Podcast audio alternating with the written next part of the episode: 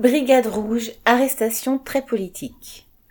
Fin avril, la police française a arrêté neuf réfugiés politiques italiens, anciens membres des Brigades rouges ou d'autres organisations nées dans les années 1970, comme l'OTA Continua. Ces réfugiés bénéficiaient depuis des années de l'asile politique en France, où ils avaient refait leur vie et ne revendiquaient plus depuis longtemps la lutte armée.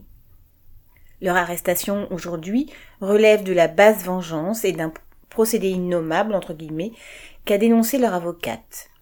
Mais Macron a justifié cette action en disant, ouvrez les guillemets, la France, elle aussi frappée par le terrorisme, comprend l'absolu besoin de justice des victimes, fermez les guillemets.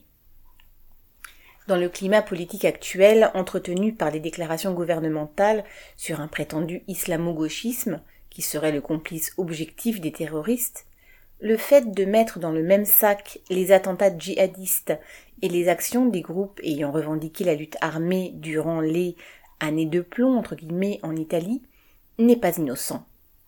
Ces derniers ont mené il y a cinquante ans des attentats ciblés contre des personnes, magistrats, politiciens, grands patrons, hauts gradés de l'armée, symbolisant la bourgeoisie et l'État à son service. La méthode des attentats individuels n'a certes rien à voir avec la politique communiste révolutionnaire. Ces militants voyaient dans ces actions une étape vers le renversement de l'État bourgeois, sans s'appuyer le moins du monde sur la classe ouvrière, au nom de laquelle ils prétendaient pourtant agir.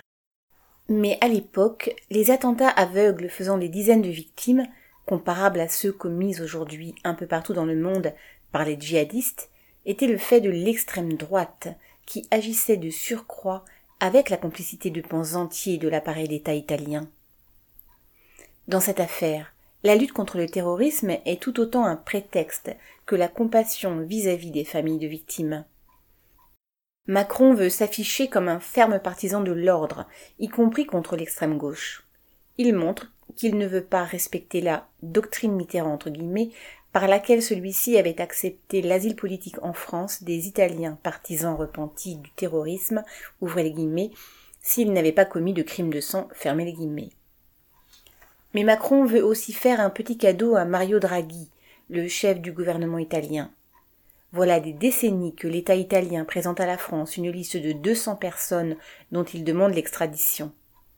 En lui en concédant 10, l'un étant encore recherché, Macron donne l'occasion à Draghi d'apparaître comme plus efficace que ses prédécesseurs, y compris plus fort que Salvini, le dirigeant de la Ligue d'extrême droite, qui avait dû se contenter de l'extradition d'un seul militant d'extrême gauche, Cesare Battisti, obtenu de la Bolivie lorsqu'il était ministre de l'Intérieur en janvier 2019.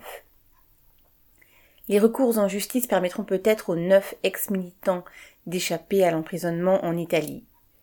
Mais quelle que soit l'issue de cette mise en scène, elle aura permis à Macron d'ajouter une pierre à son édifice réactionnaire. Nadia Cantale.